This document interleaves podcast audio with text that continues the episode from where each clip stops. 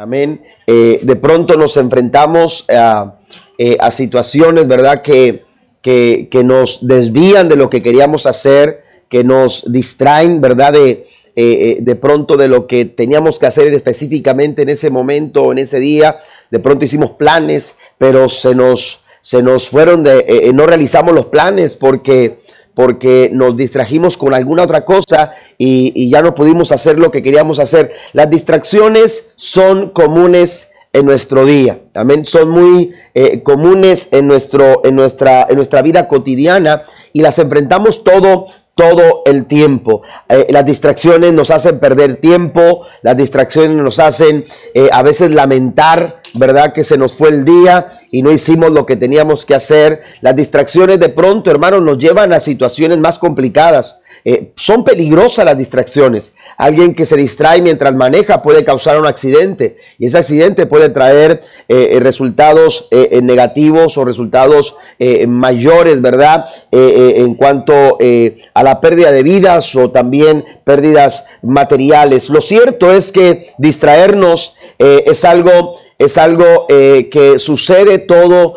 el tiempo. Se dice que la distracción es el mal de esta época. Amén. Es el mal de esta época. Tenemos tantas cosas que roban o buscan robarnos la atención, que si no estamos nosotros eh, bien enfocados o estamos nosotros con el cuidado debido, podemos perder, aleluya, de alcanzar muchas, muchas cosas. En la Biblia, el apóstol Pablo nos señala que tenemos una carrera que tenemos que correr. Dice el apóstol Pablo que tenemos una carrera por delante. Amén. Y tenemos también nosotros que correr esa carrera con perseverancia. Mire lo que dice Hebreos capítulo 12, versículo número 1, la nueva traducción viviente dice, por lo tanto, ya que estamos rodeados por una enorme multitud de testigos de la vida de fe, quitémonos todo peso que nos impide correr. Note esto, todo peso que nos impide correr. Tenemos una, una carrera que tenemos que correr, pero hay cosas que nos pueden llegar a impedir, pueden llegar a ser impedimentos. ¿Qué cosas son estas? Bueno, Pablo menciona, dice especialmente el pecado que tan fácilmente nos hace tropezar. Pablo asume que el pecado, la realidad del pecado, es un impedimento que no nos permite avanzar hacia donde tenemos que avanzar. Cuando Dios nos creó, cuando Dios, aleluya, creó al ser humano, cuando Dios establece eh, aleluya, eh, una familia. Dios tiene propósitos para todos nosotros. Dios tiene planes muy claros que hacer con nosotros. Sin embargo, cuando nosotros no estamos corriendo esa carrera, eh, como debemos de hacerlo. El pecado, cuando le abrimos las puertas al pecado, el pecado es un impedimento que no nos permite correr con eh, como debemos de hacerlo. Dice que el pecado que tan fácilmente nos hace tropezar, nos hace tropezar. Pero sigue diciendo, y corramos con perseverancia la carrera que Dios nos ha puesto por delante. Eh, Pablo pudiera estar hablando de la carrera de la fe. Amén. La profesión de fe, que eh, eh, las enseñanzas de Cristo aplicadas en nuestra vida. Tenemos que correr esa carrera de la fe. Pero la carrera, de la, carrera también puede ser, hermanos, eh, una respuesta que estamos buscando nosotros alcanzar. quizás puede ser esa restauración en el matrimonio, puede ser esa restauración en la familia, puede ser esa restauración financiera. Hay muchas cosas en la vida que nos trazamos metas, nos trazamos objetivos, nos eh, trazamos eh, eh, propósitos que alcanzar. Y, y, son esa carrera que nosotros queremos lograr llevar a cabo, queremos nosotros alcanzar lo que nos proponemos. Bueno, si queremos nosotros realizar esa carrera con éxito, si queremos alcanzar éxito en nuestra carrera, necesitamos despojarnos Dice, dice la escritura, necesitamos quitarnos todo peso que nos impide. Y las distracciones pueden ser ese tipo de peso que nos están distrayendo y de pronto se pregunta, ¿por qué no alcanzo lo que quiero? ¿Por qué no logro el objetivo que me he trazado? ¿Por qué como familia no alcanzamos las metas que nos proponemos? Bueno, veamos qué tipo de distracciones, qué tipo de impedimentos no nos están permitiendo alcanzar lo que nosotros queremos, queremos alcanzar. La palabra distracción en el diccionario aparece como dejar de prestar atención. Amén. Cuando dejamos de prestar atención es el fenómeno, ¿verdad? O la, o la, o la distracción trabaja con el quitar, el robar nuestra atención. Amén. Ya sea una actividad, ya sea este, una charla, ya sea una circunstancia, pero hay situaciones que están apareciendo en nuestra vida solo para distraernos, no están para ayudarnos, no están para contribuir, no están para, para dar este, eh, un impulso a nuestra carrera, no, están para impedirnos que sigamos adelante, están para distraernos, para robar nuestra atención. La distracción entonces es, eh, tiene que ver con dejar de prestar atención. Y hay diferentes factores que influyen en el desvío de la atención. Pablo eh, menciona en el versículo 1, eh, dice que ya que estamos rodeados por enorme multitud de testigos, ¿quiénes son estos testigos? Pablo está refiriéndose al capítulo 11. Pablo acaba de terminar de cerrar un capítulo en el que en el capítulo 11 en el que él menciona a diferentes personajes que de acuerdo a los propósitos que Dios tenía para realizar con ellos, ellos ellos corrieron y alcanzaron la carrera que se les trazó. Ellos alcanzaron a realizar los planes de Dios para su vida. Y entonces Pablo los menciona como testimonio. Pablo los menciona como testimonio de que nosotros también, al igual que ellos, podemos alcanzar a realizar los planes y los propósitos que Dios tiene para nuestra vida. Seguramente Abraham, seguramente Noé, seguramente Enoch, seguramente Abel, Sara, eh, Moisés, Josué, también enfrentaron diferentes tipos de distracciones, pero tuvieron que mantener el enfoque, tuvieron que mantener su atención hacia donde ellos querían llegar. Tenemos que analizar nosotros las circunstancias y las situaciones que se presentan en nuestra vida. Son oportunidades Amén. Que de pronto uno dice, ah, esta es la oportunidad que estaba esperando. Bueno, veamos o analicemos esa oportunidad o ese momento que se presenta. Analicemos, aleluya, esto eh, eh, a través de una pregunta y, preguntémonos si, lo que, si la oportunidad o el momento que estamos viviendo nos va a llevar a donde queremos. Si nos va a llevar a donde queremos llegar. Si queremos nosotros alcanzar la restauración de nuestro matrimonio. Bueno, esta situación nos va a llevar a alcanzar esa restauración si yo quiero tener una salud financiera, bueno, esta situación, esta decisión, este momento que estoy viviendo ahora mismo me va a llevar a la salud financiera, a la salud, a la estabilidad económica que estoy buscando como, como, como persona o como familia. Tenemos que ver las cosas de esta manera, porque si no, todo lo que está pasando. Si no es así, entonces es una distracción. Entonces lo que quiere robar nuestra atención del propósito al cual Dios quiere que nosotros nos dirijamos. La Biblia entonces nos presenta a los personajes del capítulo 11 como una multitud de testigos de la fe de que se puede llegar a la meta, de que se puede alcanzar, aleluya, eh, eh, el propósito de Dios para nuestra vida y para los nuestros, sin distracciones. Aquellos que se emprenden en esta carrera de la fe no se pueden quedar en el camino ni pueden abandonar la carrera. Por eso, por eso dice el apóstol Pablo, corramos con perseverancia, corramos con perseverancia la carrera que Dios nos ha puesto por delante. También Pablo menciona en Hebreos capítulo 10, versículo 39, dice, pero nosotros no somos de los que se vuelven atrás y acaban por perderse, sino de los que tienen fe y perseveran su vida. Pablo, aleluya, entiende que hay peligros cuando nos distraemos, cuando nos desviamos, cuando perdemos de vista el plan y el propósito de Dios para nuestra vida. Pero Pablo entiende su posición y él dice, nosotros no somos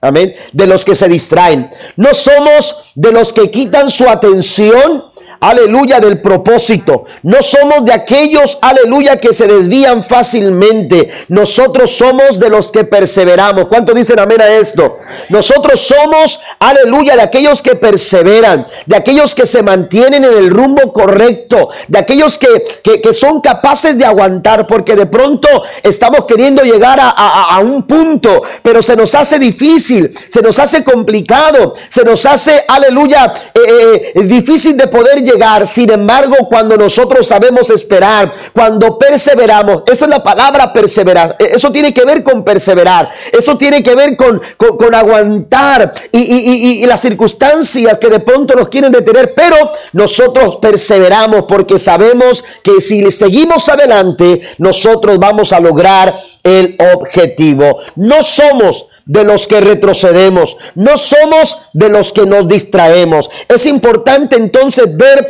que hay diferentes factores que están queriendo distraernos a nosotros de alcanzar el propósito de Dios eh, eh, eh, en nuestra vida. Las distracciones tienen el potencial de desviarnos de nuestro, de nuestro objetivo. Primera Corintios capítulo 10, versículo 12 dice, si ustedes piensan que estar firmes, tengan cuidado de no caer. Si ustedes piensan que están firmes, usted puede tener un ministerio, usted puede tener un liderazgo eh, dentro de la iglesia, puede estar desempeñando un liderazgo en la iglesia, usted puede tener, aleluya, eh, eh, estabilidad familiar. Pues el Señor dice aquí, si tú piensas que estar firme, si tú piensas que todo está bien, lo que tienes que hacer es prestar atención, tener cuidado, miren que no caiga, tenga cuidado. Esto tiene que ver con prestar atención, esto tiene que ver que no nos podemos distraer. Si usted quiere seguir teniendo esa estabilidad familiar, si usted quiere tener ese, eh, mantener este, ese trabajo que le está dando buenos resultados, que le está ayudando a realizar sus, sus, sus planes y alcanzar sus metas, usted necesita prestar atención. Usted no puede distraerse, usted no puede perder de vista, aleluya, el enfoque, aleluya, necesitamos prestar atención. Pero hay factores que quieren robar nuestra atención, amén. Te, quieren robar la atención eh, como padre, como esposo, eh, en tu trabajo, como cristiano, te quieren robar la atención. Y esos factores los quiero mencionar en esta mañana. Solo quiero mencionar algunos factores que quieren, que, que quieren robar nuestra atención y quieren distraernos para impedir que nosotros corramos la carrera que tenemos por delante. ¿Cuáles son esos factores? Aquí los menciono. Número uno, el primer factor es la tentación. El primer factor que busca y que aparece en nuestras vidas para, para, para, eh, distraernos es la tentación. La tentación es una forma de distracción que busca alejarnos de los propósitos que Dios ha trazado para nuestra vida y para los tuyos. Tenemos que estar alertas, hermanos, a esta estrategia que el enemigo utiliza, aleluya, para desviarnos de, eh, eh, eh, la carrera, para, llevarnos por un camino equivocado, para llevarnos por, una, por un sendero equivocado. La tentación apareció en la vida del hombre desde el principio de los tiempos. Usted va a Génesis, en el huerto del Edén, aleluya, está Adán y Eva. Y la Biblia dice que aparece, aleluya, Satanás, eh, eh, eh, aquella serpiente astuta y empieza a ejercer, empieza a ejercer presión, empieza a ejercer presión. Dice el apóstol Pablo, despojémonos de todo peso. Amén. Despojémonos de toda presión aleluya, que busca ejercerse sobre nosotros. Si tú quieres correr la carrera y tú quieres eh, eh, llevar adelante la carrera, tú necesitas aligerarlos. Hoy en día, eh, los, los, los atletas, hermanos, están beneficiándose con muchas eh, cosas eh, que tienen que ver con aligerar el peso. Por ejemplo, los materiales de las de las de las de, su vestuario, de, de, su equipo, ¿verdad? De vestuario. Para poder correr, hermanos, los materiales son cada vez más ligeros. Amén. que ayudan, hermanos, a, a, que, por ejemplo, el sudor no sea un peso y no sea un factor que impida, aleluya, o que le reste velocidad, o que, o que, o que provoque cansancio, o que provoque mayor fatiga. Ellos están sacando, aleluya, eh, ventaja cuando empiezan a aligerar su carga. Esto es lo que dice el apóstol Pablo. El apóstol Pablo dice que la respuesta está en aligerar nuestra carga. Y él dice, para esto tienen que despojarse. Es una, es una acción que amerita una decisión personal. Eh, tú tienes que decidir de forma personal de, quitarte ese peso que está ejerciendo presión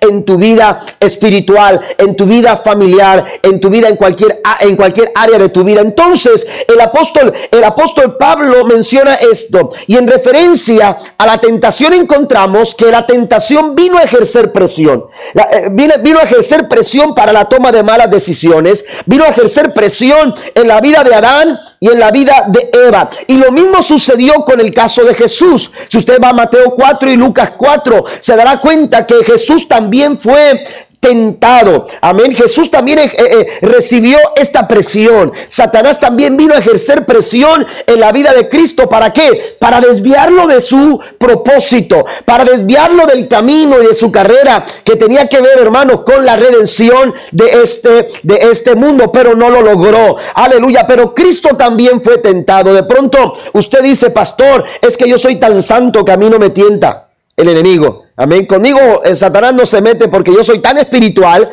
porque yo tengo eh, tanta santidad. Créamelo, todos estamos expuestos a la tentación. Todos estamos expuestos a la tentación. La tentación no es pecado. Ser tentado no es pecado. Cristo fue tentado. Pero la Biblia claramente dice, fue tentado en todo, pero no se halló en el pecado. Amén. Porque ser tentado no es pecado. Lo que es pecado es ceder a la tentación. Cuando cedemos a, esta artimaña del enemigo, eh, eh, eh, eso es lo que, lo que viene lo que resulta en pecado. Fue lo que pasó con Adán y Eva. Ellos cedieron a las presiones, cedieron a, a esa presión, a esa fuerza, a ese peso que ejerció la tentación en ellos. Ellos cedieron y entonces, aleluya, ellos, el resultado fue pecado. Entonces, ser tentado no es pecado. Todos estamos expuestos a, a, este tipo de tentaciones o, a diferentes tipos de tentaciones. Aquí lo importante es saber cuál es nuestra respuesta. ¿Cuál será nuestra respuesta? Amén. Eh, eh, nosotros tenemos eh, que, hay, una, hay una frase que dice, no recuerdo quién la dijo, pero pero suena de esta forma, yo no puedo impedir que los pájaros vuelen en mi cabeza, o sobre mi cabeza, pero lo que sí puede impedir es que hagan nido en ella. Amén. Los pájaros pueden volar sobre, pero no van a hacer nido en mi cabeza. Es lo mismo que tenemos que hacer nosotros. Esa es la actitud que tenemos que tomar a la hora de que el enemigo quiere ejercer presión en nuestra vida. Cuando somos tentados, tenemos nosotros que, aleluya, eliminar cualquier tipo de oportunidad, quitar cualquier tipo de oportunidad de la cual el enemigo se quiera tomar para poder, aleluya, eh, eh, eh, hacer nido en nuestra mente, en nuestros pensamientos. Tenemos que llevar cautivo todo pensamiento. Mira lo que dice el Santiago en el capítulo 1 versículo 12 en adelante. Dios bendice a los que soportan con paciencia las pruebas y las tentaciones, porque después de superarlas recibirán la corona de la vida que Dios ha prometido a quienes lo aman. Cuando son tentados, acuérdense de no decir que Dios me está tentando. Dios no tienta a nadie. Amén. La tentación no viene de Dios. La tentación no es pecado. Ser eh, pecado es ceder a la tentación, pero también eh, tenemos que entender que la tentación no viene de Dios. ¿Y por qué es importante mencionar esto? Porque entonces, si la tentación no viene de Dios, entonces nada que, ve, que no venga de Dios es bueno. ¿Está conmigo? Nada que no venga de Dios es bueno. No tengo por qué eh, eh, eh, tomarlo, no tengo por qué abrazarlo, no tengo por qué recibirlo. No tengo ni siquiera, aleluya, por qué investigar si me conviene o no. Si no viene de Dios, no es bueno. ¿Estamos de acuerdo? Si no viene de Dios, entonces no hay oportunidad en mi corazón, no hay lugar en mi corazón para ese pensamiento o para esa acción o para esa conducta. Amén. Que se me propone realizar. Tenemos nosotros entonces que entender que la tentación no viene de Dios. Verso 14 dice, la tentación viene de nuestros propios deseos, los cuales nos seducen y nos arrastran. De esos deseos nacen los actos pecaminosos y el pecado cuando se deja crecer da a luz la muerte. Amén. Entonces la tentación trabaja eh, con aquellas áreas vulnerables de nuestra vida. Y Satanás conoce cuáles son esas áreas vulnerables de nuestra vida, cuáles son las debilidades que nosotros, aleluya, tenemos en nuestra, en nuestra vida. Amén. Y Satanás va a trabajar con esas áreas. Y Satanás, Satanás se va a valer de esas áreas vulnerables en nosotros, que si no son disciplinadas por medio del compromiso y del carácter, tienen la capacidad de destruirnos.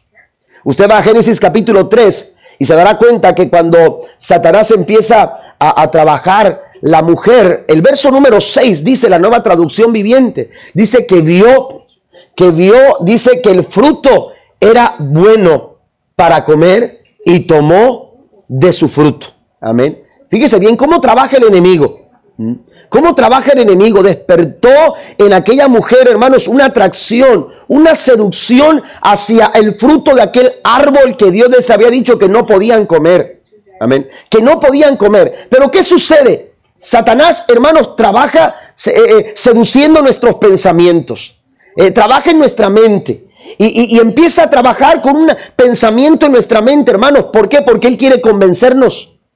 Si usted se da cuenta, Dios les dijo a ellos, no pueden comer de ese fruto, de cualquier otro fruto pueden comer, pero del árbol del bien y del mal no comerán porque el día que comieren van a morir. Y eso lo sabía Adán, y eso lo sabía Eva. Sin embargo, usted va al versículo 6 del capítulo 3 de Génesis y la Biblia dice, la nueva traducción viviente dice que convenció a la mujer. La mujer estaba convencida. Cuidado cuando razonamos posibilidades que están fuera de los planes de Dios. Cuidado cuando empezamos nosotros a buscarle lógica a través de excusas o, empezamos a buscar, aleluya, eh, eh, de alguna manera eh, argumentos que nos ayuden a pensar que podemos hacer algo, aleluya, cuando, lo, cuando ese algo está fuera de los estatutos de Dios, está fuera de los mandamientos de Dios, está fuera de las enseñanzas que Cristo nos dejó su palabra. Tengamos cuidado porque lo que quiere el enemigo es convencer nuestros pensamientos. Amén. Es convencer que lo que estoy haciendo está bien.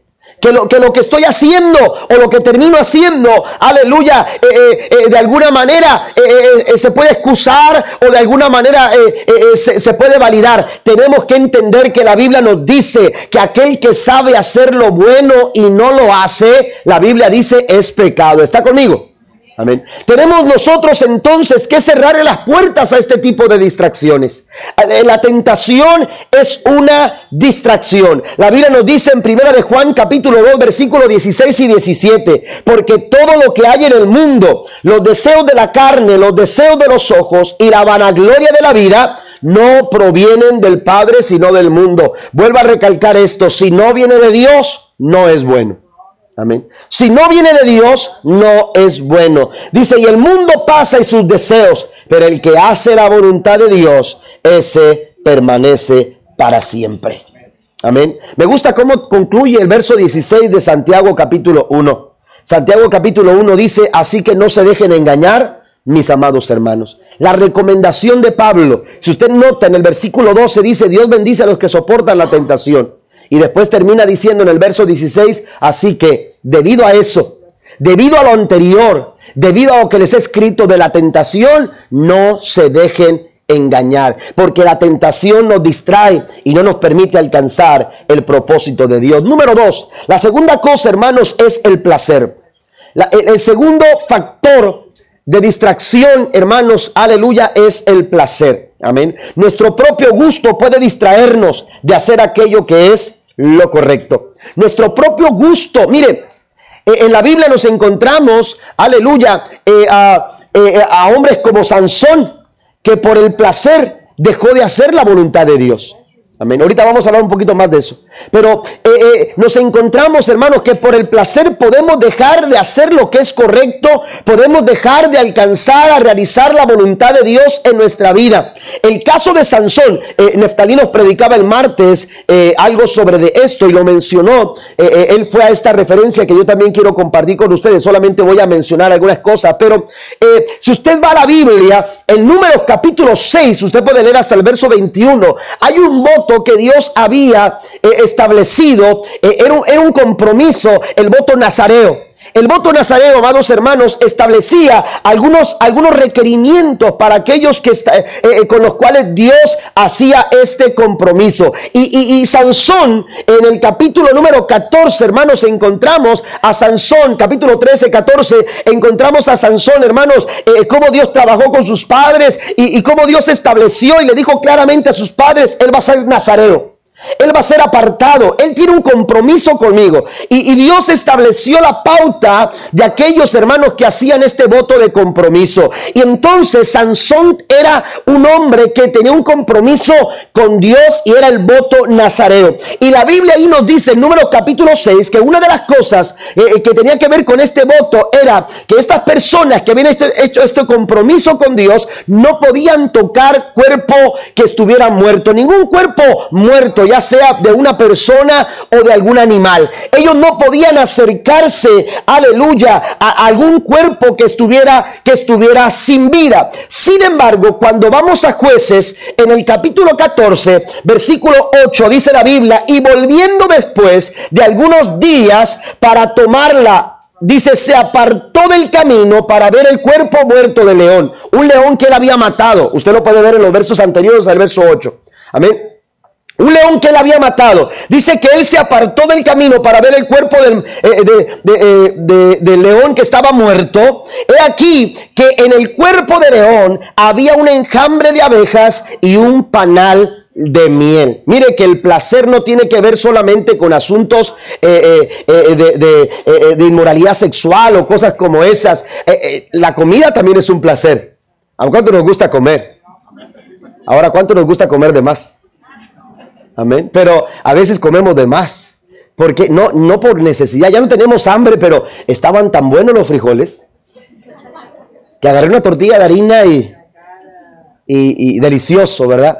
Y a veces comemos de más, amén. ¿Por qué? Porque nos da un placer comer. Amén. Tenemos el placer de, comer. Amén. Y entonces e, eso puede ser un placer. Y, y, Sansón, hermano, se dejó llevar por el gusto. Se dejó llevar por el placer. Amén. Al punto de que no tuvo cuidado, no tuvo reparo alguno en acercarse a aquel cuerpo de aquel animal muerto. Aleluya, aquel león que estaba muerto. Cuando él ve, va, va a donde está aquel animal muerto, hermano, de pronto descubre que en aquel animal muerto estaba un enjambre de abejas, amén, eh, con un panal de miel. Y él dijo, no puedo dejarlo ahí. No puedo dejarlo ahí, tengo que tomarlo. Y él se acercó al animal muerto, aun cuando el voto nazareo impedía que él como nazareo, aleluya, se acercara, aleluya, a un animal muerto. En otras palabras, él rompió el compromiso. En otras palabras, él dejó, él, él quebró,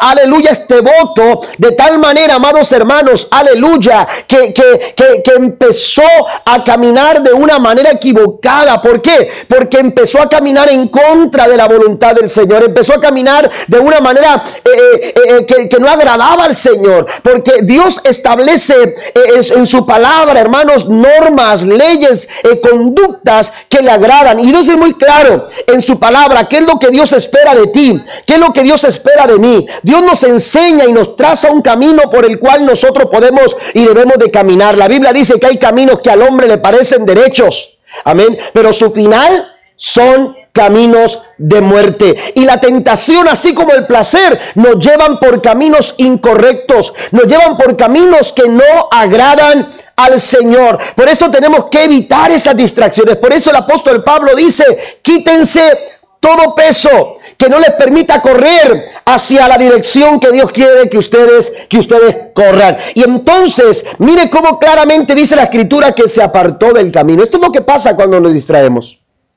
Cuando usted se distrae, usted usted pierde el camino. Usted pierde el rumbo. Usted empieza a caminar por caminos equivocados. Y esos caminos equivocados empiezan a, a provocar actitudes equivocadas y empiezan a provocar conductas equivocadas que no agradan al Señor.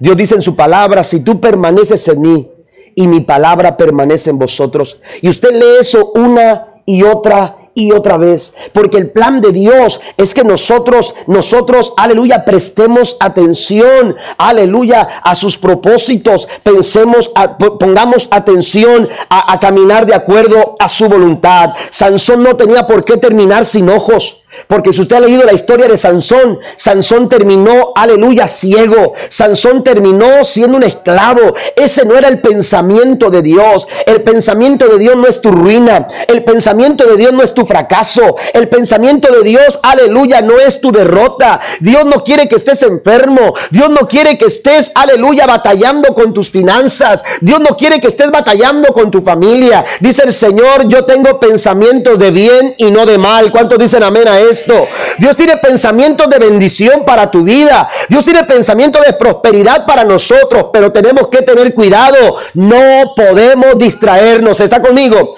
No podemos perder el rumbo porque nos podemos perder la bendición de alcanzar aquello por lo cual hemos sido alcanzados. ¿Está conmigo? Amén. Tenemos nosotros, hermanos, que poner atención, prestar atención. El Sansón se apartó, el placer lo apartó, aleluya. Eh, en este caso, la Biblia dice que se apartó del camino, eh, haciendo referencia al momento, pero la verdad es que el placer lo apartó del voto que había hecho con Dios. Su propósito, el propósito de Dios para nuestra vida, amados hermanos, eh, está conectado con algo más grande que el placer de un momento. El, el, propósito que Dios quiere realizar contigo va más allá de un momento de placer. El propósito de, que Dios quiere cumplir en nuestra vida, amados hermanos, es eterno. ¿Cuántos dicen amén? Es eterno. Dios tiene planes maravillosos para nosotros y no podemos perderlo de vista. Número tres, también hermanos están las emociones. También las emociones. Además de la tentación, además del placer, también las emociones, aleluya, son, eh, eh, son factores de distracción. Aleluya, si no tenemos el cuidado, si no estamos enfocados en, los propósitos del Señor. ¿Qué son las emociones? Cuando usted va al diccionario se va a dar cuenta que eh, a veces nosotros manejamos los sentimientos de la misma manera o pensamos que los sentimientos son lo mismo que las emociones. Pero cuando usted va al diccionario se va a dar cuenta que sentimientos y emociones son completamente dos cosas diferentes. Amén. Aunque para nosotros eh, posiblemente tengan mucho, mucho, que, mucho parecido, la verdad es que los sentimientos y las emociones tienen muchas cosas que los diferencian. Una de esas cosas, hermanos, mire cómo define el diccionario los sentimientos. Los sentimientos se definen como un estado afectivo del ánimo. Amén. Un estado afectivo del ánimo. Amén. Esos son los sentimientos. Pero las emociones son una alteración del ánimo. Amén. Mientras que los sentimientos son un estado. Amén. Un estado. Habla de permanencia. Habla de permanencia. Eh, eh, y esto es algo que también diferencia entre los sentimientos y las emociones, porque los sentimientos pueden ser duraderos, amén, y las emociones no. De pronto usted este, se da cuenta que el esposo se enojó ¿verdad? Y, ya se enojó el, esposo, este, y, de repente dice, dice, mi esposo anda enojado, usted dice, me han enojado, no voy a decir nada. Y de repente en cinco minutos ve a su esposo diferente, haciéndole un café, o bueno. ¿Por qué? Porque las emociones, hermanos, no duran. Las emociones son pasajeras. Mire cómo define el diccionario las emociones. Las emociones, dice, son...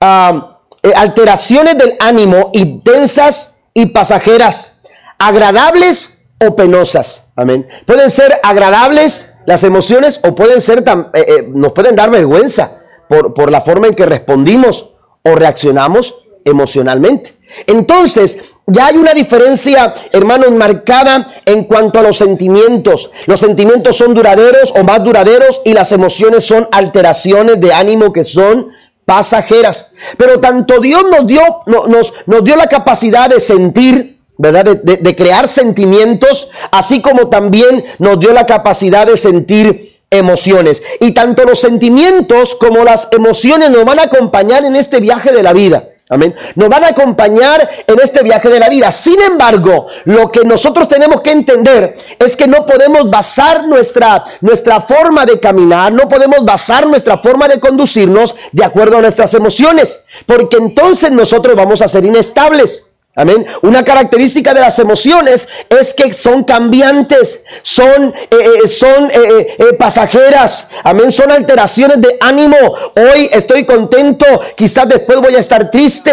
Hoy estoy enojado, después voy a estar, oiga, voy a hacer un pan de, dulce, ¿verdad? Un, un, pan de azúcar con todo mundo. Pero entonces son alteraciones de ánimo y, y eso nos, nos, nos hace ver a nosotros, hermanos, que son poco confiables ¿Está conmigo? Que son poco confiables. Entonces Pablo dice, si yo quiero correr la carrera que tengo por delante y quiero llegar a la meta, yo no puedo dejarme llevar por la tentación porque me distrae. No puedo llevarme, dejarme llevar por los placeres porque me distraen, pero también las emociones. Alguien me dijo cuando comenzaba el ministerio, eh, apenas estaba en la escuela bíblica, me dijo un, pastor eh, mayor, me dijo, no dejes que tus emociones afecten tus decisiones. Amén. Y eso me ha servido mucho. Amén. Eso me ha servido mucho a mí. Porque a veces tomamos decisiones en base a nuestras emociones. Estoy enojado y entonces decido no hablarle a nadie. Amén. Decido romper amistad, decido romper todo tipo de relación. Y, estoy de esta manera y tomo, eh, oiga, cuidado con las emociones porque son pasajeras. ¿Qué sucede cuando las emociones bajan? Y empieza uno, pero es que no, no quería decirte esto. Es que yo no quería actuar así. Es que yo no quería hablarte de esta manera, pero me, dejé llevar por el enojo, me dejé llevar por el descontento, me dejé llevar por muchas cosas. Entonces tenemos que tener cuidado. Las emociones son, no son fiables, no son confiables. Mire, usted escucha a personas decir, eh, eh, eh, es que no sé qué hacer. y la buena amiga, ¿verdad? La comadre eh, o, esas, esas personas que sanan todo a través del Facebook, ¿verdad? Este, amiga, este, haz como te dicte tu corazón, ¿verdad? Y, le ponen un montón de emojis ahí, ¿verdad? Entonces, haz lo que sientas en tu corazón, como tu corazón te diga. ¿Sabe que la Biblia dice todo lo contrario? Mire lo que dice la Biblia. Vaya conmigo a Jeremías capítulo 17, versículo 9. El corazón humano es lo más engañoso que hay. Y eh, dice, y extremadamente perverso. ¿Quién realmente sabe qué tan malo es? Las emociones, hermanos, no pueden tomar el control de nuestra vida porque nos van a distraer.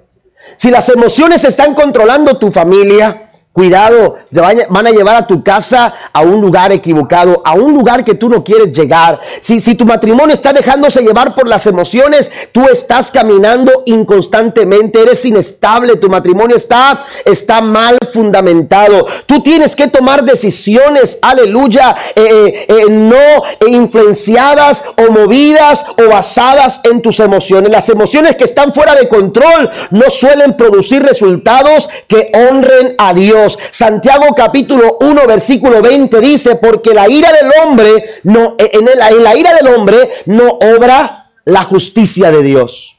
¿Mm? En esas emociones la justicia de Dios no está presente. Cuando las emociones están, hermanos, eh, fuera de control, cuando las emociones nos controlan a nosotros, estamos caminando equivocadamente. Estamos corriendo la carrera de una manera equivocada. Por eso el apóstol Pablo nos, nos recomienda, despójense de todo peso que les acecha. Amén. Despójense de todo peso que les acecha. Si usted va a tomar decisiones y quiere decisión, tomar decisiones correctas, usted necesita, aleluya, enfocarse en la voluntad de Dios, enfocarse en los propósitos de Dios. Mire, este texto no está, no está ahí en sus notas, pero Aleluya, quiero por favor que lo, leamos en eh, Proverbios capítulo número 3, versículo número, número 3. Dice, nunca permitas, bueno, más adelante, versículo número 5, perdón. Dice, confía en el Señor con todo tu corazón y no dependas de tu propio entendimiento. Busca su voluntad en todo lo que hagas. Amén. Lo que yo decido, lo que yo hago, lo que yo hablo, lo que yo pienso, tiene que estar alineado a la voluntad del Señor. Tiene que estar alineado a la voluntad del Señor. Lo que yo voy a decidir por mi familia, lo que yo voy a decidir por mi matrimonio, lo que yo voy a decidir por mi iglesia, lo que yo voy a decidir por esta nación, lo que yo voy a decidir en mis finanzas, lo que yo voy a decidir en mi trabajo, todo tiene que estar alineado a la perfecta, agradable y buena voluntad de nuestro Señor. Dice, busca su voluntad en todo lo que hagas y Él te mostrará cuál camino tomar. Amén. Necesitamos la dirección de Dios en nuestra vida, en todo, y enfocarnos en hacer la voluntad de Dios, aleluya, en, en esta carrera que estamos llevando, que estamos llevando por delante. Otro texto en Romanos capítulo 8.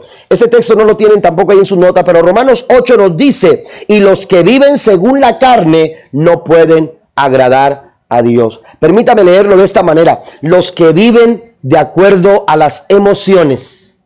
Amén no estoy culpando las emociones. Lo que estoy diciendo, hermanos, es que tenemos que tener cuidado de nuestras emociones. Porque esas emociones descontroladas, esas emociones que nos dominan, pueden llevarnos por caminos equivocados. Pablo le dice a Timoteo en su segunda carta, capítulo 2, verso 22, huye de las malas pasiones de la juventud. Huye de las malas pasiones de la juventud. Y entonces, ¿qué es lo que dice? Esmérate en seguir la justicia, la fe y el amor y la paz. Romanos 8.8. Amén. Romanos 8.8 es el texto que acabo de mencionar anteriormente. Tengo que esmerarme en seguir la justicia, la fe, el amor y la paz, junto con los que invocan al Señor con un corazón limpio. Amén. No deje que sus emociones lo controlen. Someta sus emociones a la voluntad del Señor someta sus emociones, aleluya, a los propósitos de Dios. Proverbios capítulo 16, versículo 32 dice, mejor es ser paciente que poderoso. Más vale tener control propio. Amén. Más vale que usted tenga control propio. No hemos recibido un espíritu de temor, sino de poder, de amor y dominio propio. Más vale tener control propio que conquistar una ciudad. Número cuatro, el cuarto distractor, hermanos, o el cuarto, el cuarto factor de distracción es el orgullo. Amén. El orgullo ah, también es una manera eh, sutil de distraernos, porque nos seduce y nos distrae de los propósitos divinos. Jesús advirtió, eh, Jesús advirtió, hermanos, acerca del orgullo. Jesús advirtió, aleluya, del, de, lo, destructivo y, de, lo, y de, lo, de lo malo que es el, nosotros anidar eh, un concepto más alto del que realmente debemos de, de, nosotros tener. Dice Lucas capítulo 12, versículo 15, y luego dijo, tengan cuidado, noten esto, tengan cuidado. Dice, esto, esto tiene que ver con atención. Pongan atención a esto, con toda clase de avaricia. La vida no se mide por cuánto tienen. Y hay personas que miden la vida, hay personas que miden el éxito, hay personas que miden eh, eh, el valor de la gente por lo que tienen. Y eso es una manera eh, orgullosa. eso tiene que ver con vanidad. Eso tiene que ver con ego. Dice Jesús, toda clase de avaricia.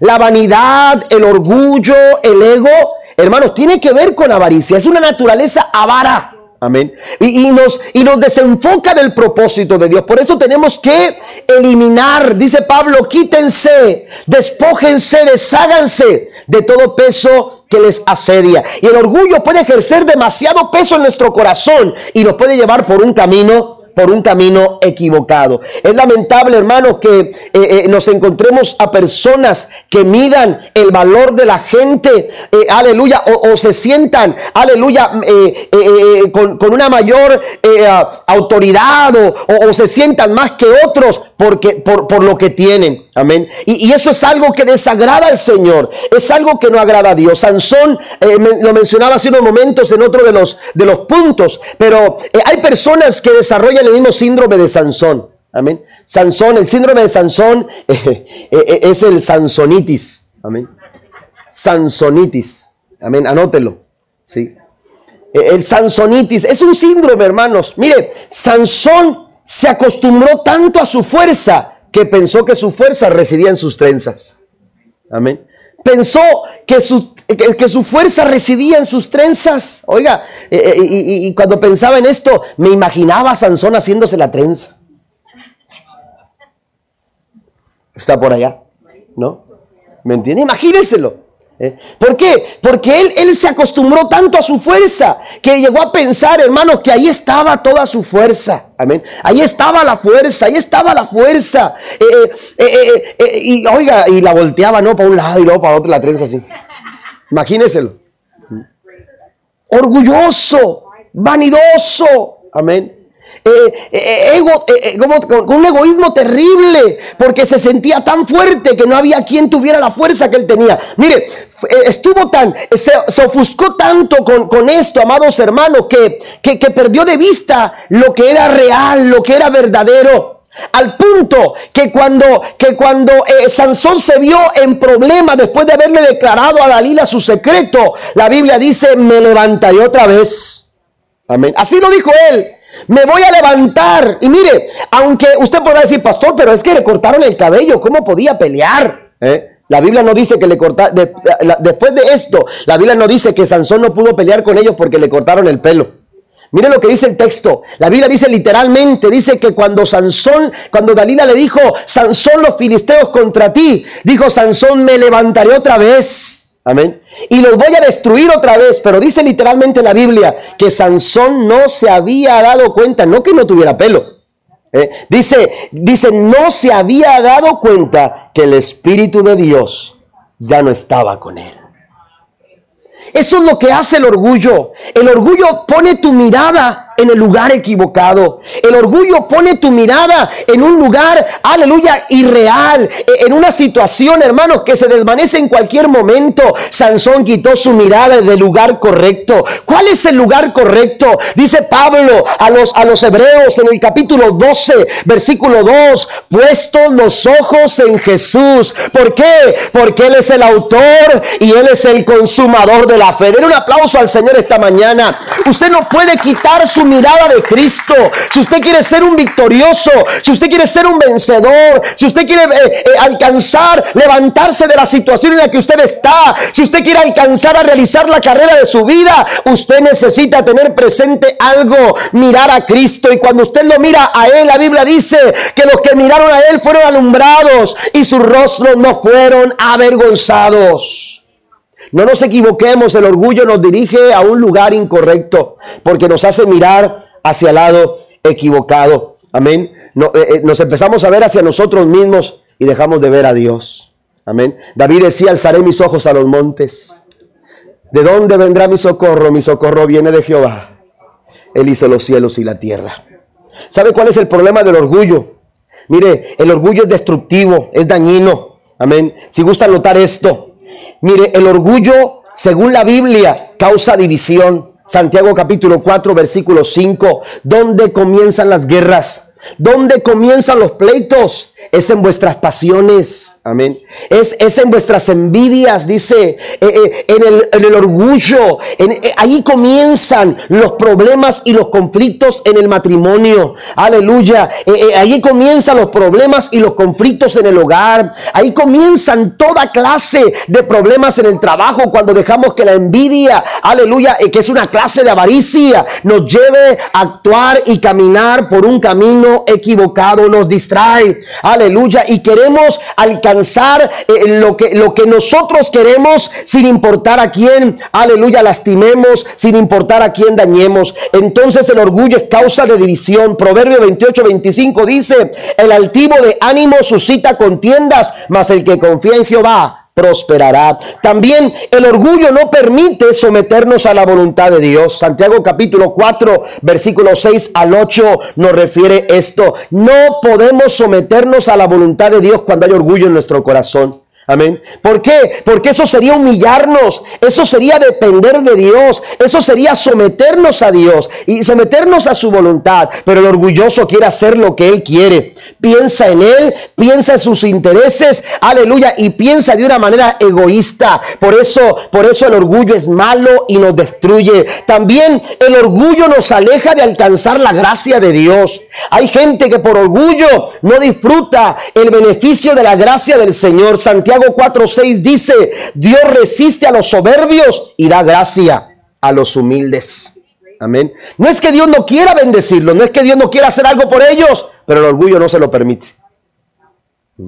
La gente orgullosa no le da espacio, no le da lugar para que Dios pueda operar con su gracia sobre su vida. Y por último, el orgullo garantiza nuestra caída y destrucción. La Biblia dice claramente en Proverbios 16, versículo 18, el orgullo va delante de la destrucción y la arrogancia es antes de la caída. Eliminemos el orgullo porque es un peso que nos asedia y no nos permite correr la carrera como debemos de hacerlo. Número 5, voy más adelante, las preocupaciones. Las preocupaciones, iglesia, también son un, un distractor, también son un factor de distracción, aleluya, para dejar de alcanzar y de correr la carrera que tenemos por delante. Hemos dicho en otras ocasiones que las preocupaciones, amados hermanos, son inútiles. Es inútil preocuparse. ¿Por qué hablo de que es inútil? Porque no nos ayuda en nada. Una preocupación no resuelve problemas. Por más que te preocupes, no vas a resolver los problemas. Preocuparse, hermanos, no logra nada. Solo te quita el sueño, te sobrecarga, pero la verdad es que no resuelve, no resuelve absolutamente nada. Los psicólogos dicen que que las preocupaciones del ser humano, el 97%, no tienen sentido. No tiene sentido, es, es, ah, eh, es perder el tiempo.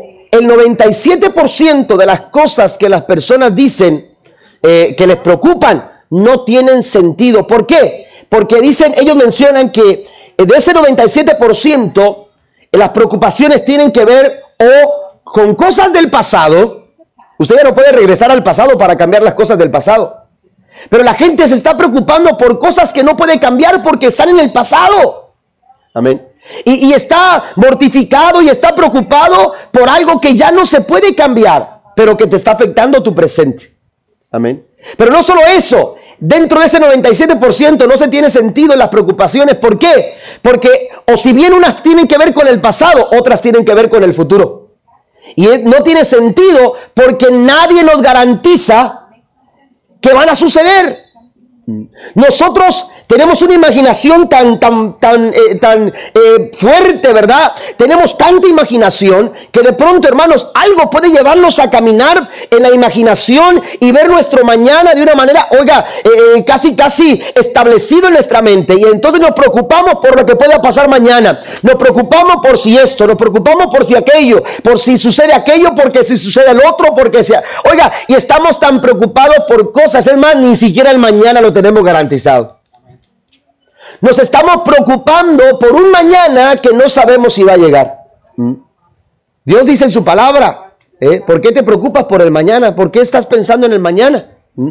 ¿Quién te garantiza que tienes el mañana? ¿Qué es vuestra vida? Dice el Señor, es como neblina que por un momento está y después se desvanece.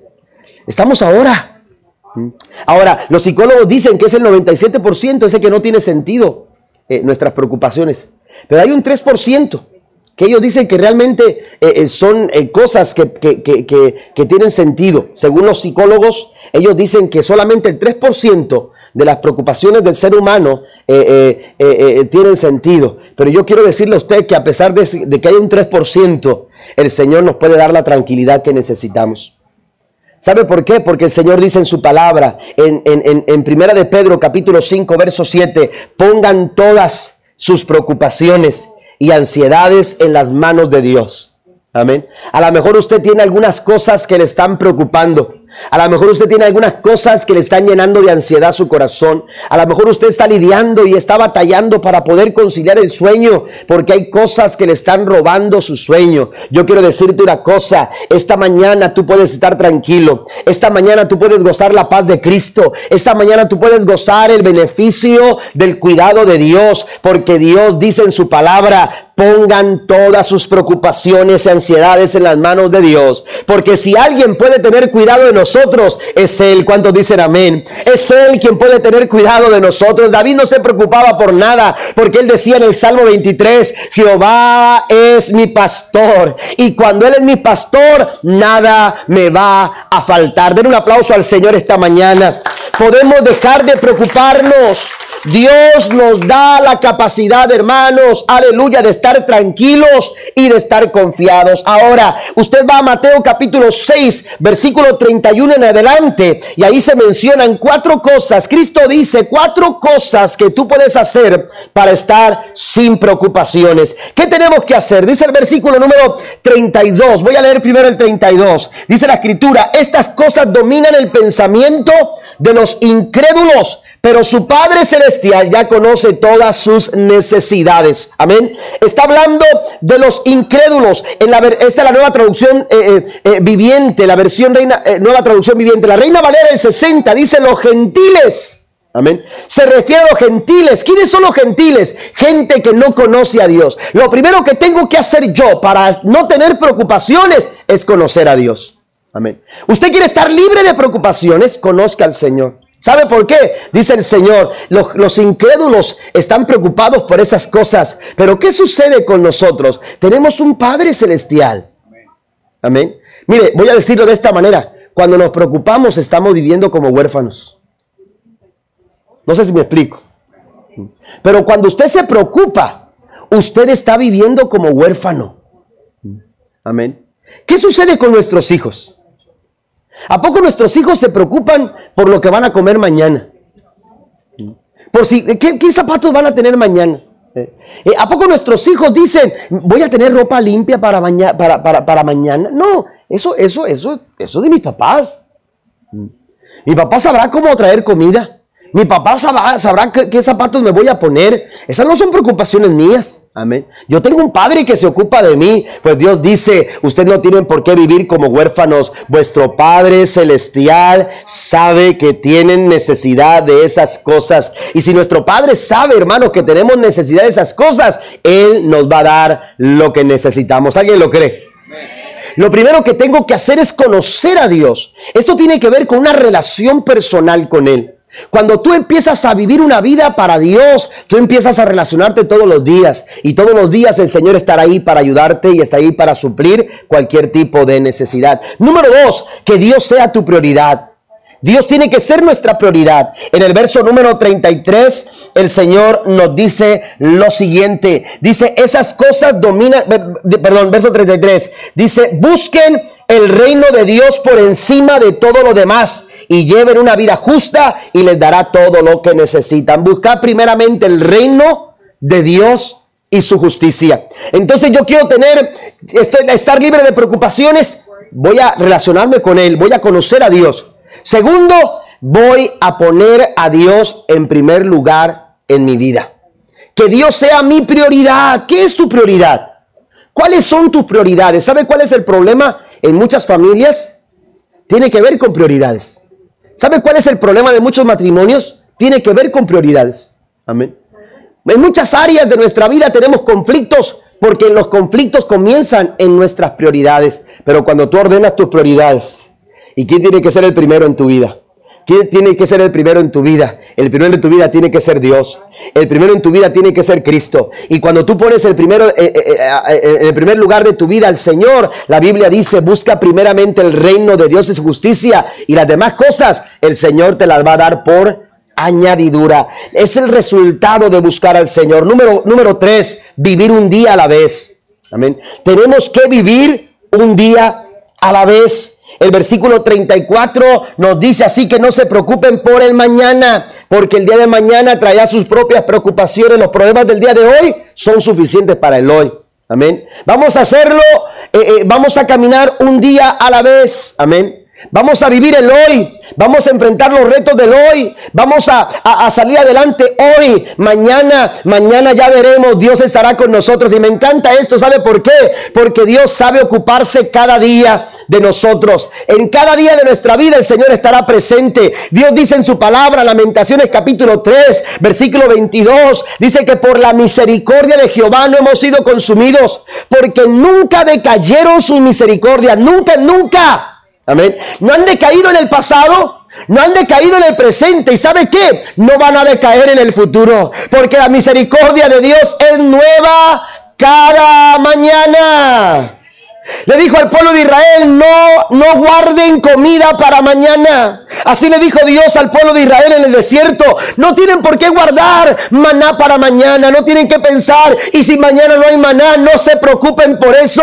Mañana a la misma hora, en el mismo lugar, va a haber maná para ustedes, porque la misericordia de Dios es nueva cada mañana. Satanás quiere distraernos. Satanás quiere llevarnos por camino equivocado. Pero Satanás tiene que, aleluya, Satanás tiene que ser vencido a través de nuestra actitud, a la manera de correr esta carrera y que nosotros entendamos que Dios se ocupa de nosotros cada mañana. Cada mañana habrá una misericordia de Dios esperando para tu vida. Y Dios así lo va a hacer. Y por último, confiar en el cuidado de Dios. Confiar en el cuidado de Dios. El versículo, aleluya, 31 eh, dice, así que no se preocupen por todo eso, diciendo, ¿qué comeremos? ¿Qué beberemos? ¿Qué ropa nos podremos? Esas preguntas, esas preguntas a veces nos agobian. Esas preguntas a veces nos, nos hacen, nos hacen, eh, nos desafían. ¿Mm? ¿Me entiende? Pero usted tiene que confiar en el cuidado de Dios. Tenemos que aprender a confiar en el cuidado de Dios. El hijo de Abraham le preguntó, papá, ¿dónde está el carnero? ¿Dónde está el animal para el sacrificio? ¿Se imagina ese momento para este hombre? Pero Abraham dijo, no te preocupes, vamos a confiar en el cuidado de Dios, Él va a proveer. Y apenas, hermanos, aleluya, estaba para sacrificarlo cuando Dios le dijo, no lo hagas, ya visto que me amas. Mira detrás de tus espaldas y la Biblia dice que se encontró a un carnero, a un animal que estaba enredado y ese fue el que sacrificó. Dios va a proveer para su vida. Tenemos que confiar en el cuidado maravilloso de Dios. ¿Cuál es el resultado? ¿Cuál es el resultado de todo esto? Filipenses capítulo 6 dice, no se preocupen por nada, oren por todo. ¿Y sabe que a veces lo hacemos diferente? No estamos orando por nada y estamos preocupados por todo. Y Dios nos dice en Filipenses 4:6, no se preocupen por nada. Si hay cosas por las cuales te estás preocupando, el Señor dice, mira, no te preocupes por ellas, ora por ellas. ¿Qué te preocupa tu hijo? Ora por tu hijo. ¿Qué te preocupa tu esposo? Ora por tu esposo. ¿Qué te preocupa las finanzas? Ora por tus finanzas. ¿Te preocupa tu estado físico? Ora por eso. El Señor dice, no se, no, no se preocupen por nada. Oren por todo, porque preocuparse no cambiará nada. Pero si tú oras por todo, las cosas van a cambiar. ¿Cuál es el resultado? Verso 7. Así experimentarán la paz de Dios que supera todo lo que podemos entender. La paz de Dios cuidará su corazón y su mente mientras vivan en Cristo Jesús. Y por último, hermanos, la sexta distracción es el pasado. Tu pasado puede ejercer presión, puede ser un peso que te asedia y que no te permite avanzar en la carrera que tienes por delante. Amén. A veces el pasado, hermanos, no nos está permitiendo avanzar. Estamos con remordimientos del pasado. Estamos con resentimientos del pasado. ¿Mm? Yo me acuerdo que cuando íbamos al rancho a visitar a mis abuelos, teníamos que ir a traer agua. Amén. Y entonces nos mandaban a traer agua y nos, nos, mi abuelo decía, agarren ese palo que está allá. Y ese palo tenía una, una cadena de un lado y una cadena del otro con un gancho. Yo no sé cuántos de ustedes eh, eh, eh, les tocó así, amén. Pero íbamos al, ojo de agua que le llamaban allá, ¿verdad? O al río, íbamos a llenar botes de agua, amén. Y entonces, entonces poníamos el palo aquí encima de nuestros hombros y, y las cubetas colgaban. Y ahí íbamos caminando tratando de que no se cayeran, ¿verdad? El agua, tratar de llegar a donde, a, nuestro destino, a la casa del abuelo, para poder vaciar en el tanque el agua para el uso del día. Y así vamos una y otra y otra vez. ¿Saben que a veces, hermanos, estamos queriendo caminar de esa manera la carrera? Estamos queriendo correr la carrera de esa manera. Estamos con resentimientos por un lado, ¿Por qué? Eh, eh, con remordimiento por un lado, por las cosas que nosotros hicimos en el pasado, por cosas que nosotros hicimos que dañaron a otras personas y, estamos con remordimientos. Ya a veces las personas nos perdonaron, ya Dios nos perdonó. El enemigo quiere que esas, esas culpas del pasado estén presentes en nuestra vida. Pero la Biblia dice que cuando Cristo viene a nuestro corazón, de modo que si alguno está Cristo, nueva criatura es. Y las cosas del pasado quedan en el pasado. ¿Cuántos alaban a Dios? Dios no te va a recordar tu pasado. Dios nunca te va a sacar en cara tu pasado. Dice que las cosas, aleluya, son nuevas. Y el Señor dice que quedan en el pasado. Las cosas viejas pasaron. He aquí todas son hechas nuevas. Lo que viene de Dios siempre es bueno. Y Dios siempre trae cosas nuevas a nuestra vida. Pero hay remordimientos que el enemigo ha querido eh, hacer presentes en nuestra vida que no nos están permitiendo avanzar. El Señor dice en esta mañana, tienes que soltar esos remordimientos. Tienes que dejar a un lado esos remordimientos y empezar a valorar la nueva vida que Cristo te dio a través de la cruz del Calvario. Pero a veces no solamente son los remordimientos, eh, los remordimientos, sino también los rencores los resentimientos. Ahí vamos, queriendo correr, queriendo caminar, queriendo avanzar, pero no podemos porque llevamos una carga de remordimientos y de resentimientos. El Señor, aleluya, quiere que nos liberemos de esa carga. Los resentimientos a veces son con aquellas cosas que la gente nos hizo. Alguien nos dañó, alguien nos afectó, alguien, alguien nos hizo daño, alguien eh, nos atacó, alguien eh, eh, realizó alguna ofensa en contra de nosotros Y entonces hay matrimonios que no pueden avanzar, aleluya, porque siempre están los remordimientos del pasado y los rencores, los resentimientos por algo que yo hice o por algo que me hicieron. Y así hay muchas familias, no pueden alcanzar la bendición del Señor. Dios dice, tenemos que dejar las cosas en el pasado. Mira lo que dice el apóstol Pablo. Pablo tenía muchas cosas que pudieran ser remordimientos en su vida. Pablo pudo haber dicho, es que hay muchas cosas malas que yo hice en mi pasado, pero también Pablo pudo haber dicho, muchas cosas que me hicieron a mí, que me dañaron y que me afectaron. Sin embargo, Pablo dice en Filipenses capítulo 3, pueden pasar los músicos por favor, Filipenses capítulo 3 versículo 13, no, amados hermanos, no lo he logrado. Sigo corriendo, amén. Sigo adelante, amén. Pero me concentro únicamente en esto. Olvido el pasado y fijo la mirada en lo que tengo por delante. Y así avanzo. De otra manera no se puede avanzar. Si tú todavía estás cargando cosas del pasado, tú no vas a poder avanzar. Querrás hacerlo, pero no vas a poder.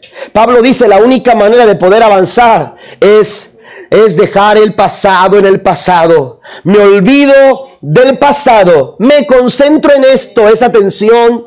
No permita la distracción. Me concentro en esto me olvido del pasado y fijo mi mirada en lo que tengo por delante. Pablo le dice a los hebreos, hay una carrera que tenemos por delante que no podemos dejar a medias. Hay una carrera que tú tienes que realizar en tu vida y no te puedes distraer porque te puedes equivocar en el camino. Las cosas del pasado tienen que quedar en tu pasado. Póngase de pie por favor conmigo, estoy terminando. Isaías capítulo 43 versículo 18 dice, no os acordéis de las cosas pasadas, ni traigas a la memoria las cosas antiguas.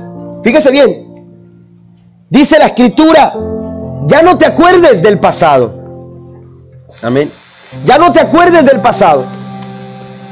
Tienes que olvidarte de estas cosas. Usted lee la nueva traducción viviente. Y la nueva traducción viviente dice, pero olvida todo eso, hablando del pasado, olvida todo eso yo no sé quién lo haya afectado a usted, yo no sé qué le hayan hecho, yo no sé qué haya hecho usted. Pero cuando usted está en Cristo, usted es una nueva persona. Cuando usted está en Cristo, las cosas viejas pasaron. Cuando usted está en Cristo, todas las cosas son hechas nuevas. Mire lo que dice la escritura, según la nueva traducción viviente, dice, dice, pero tú olvida todo eso. Dice, no es nada comparado con lo que yo voy hacer. Las cosas del pasado no te permiten, no te permiten ver lo que Dios quiere hacer en tu vida, lo que Dios quiere hacer en tu corazón. lo que Dios quiere hacer en tu familia. Las cosas del pasado no te ayudan. Tienes que olvidarte de ellas. Por más duro, por más difícil, por más complicadas que hayan sido, el Señor dice, tienes que dejarlas a un lado. Tienes que dejarlas en el pasado. Tenemos que correr esta carrera. Usted no se puede quedar a la mitad. Dice la escritura, no somos de los que retrocedemos. Usted no se puede quedar en el camino. Tu hogar, tu casa, tu matrimonio, tu liderazgo, tu ministerio. No fui diseñado para que se quede en el camino. Dijo el apóstol Pablo, corramos con perseverancia la carrera que tenemos por delante. Yo no sé el tipo de carrera que usted ahora mismo está, está llevando a cabo, pero lo que sí sé es que Dios quiere que perseveres. Lo que sí sé es que Dios quiere que llegues a la meta. Él dice en su palabra que Él no comienza algo y lo deja, lo deja a medias. Dijo el apóstol Pablo, aquel que comenzó la buena obra en mí, Él la va a terminar. ¿Alguien lo cree? Dios no deja nada a medias. No somos llamados a abandonar la carrera. Termino con un texto en Proverbios capítulo 24, versículo 30 al 34. Pasé por el camino del perezoso, por el viñedo de uno que carece de sentido común. Vi que había crecido espinos por todas partes. Estaba cubierto de maleza y sus muros destruidos. Entonces, mientras miraba y pensaba en lo que veía, aprendí esta lección. Un rato más de dormir, un poquito más de sueño, un breve descanso con los brazos cruzados. Entonces la pobreza te asaltará como un bandido y la escasez te atacará como un ladrón armado. Un poco. Así es la distracción. La distracción a veces es un poco. Son unos segundos. Es un momento. Pero que si nos descuidamos, hermanos, podemos perder. Dice, entonces llegará la pobreza. Entonces llegará la ruina. Usted y yo tenemos que en esta mañana decirle al Señor, Señor, ayúdame a no distraerme. Ayúdame a no desviarme. Ayúdame a alcanzar el propósito. Yo quiero correr y yo quiero alcanzar la meta. ¿Cuántos, cuántos quieren hacerlo también? Yo quiero llevar a mi familia a cruzar esa meta. Yo quiero llevar a mi matrimonio a cruzar esa meta. Yo no quiero quedarme en el camino. Pero para ello tenemos que poner atención.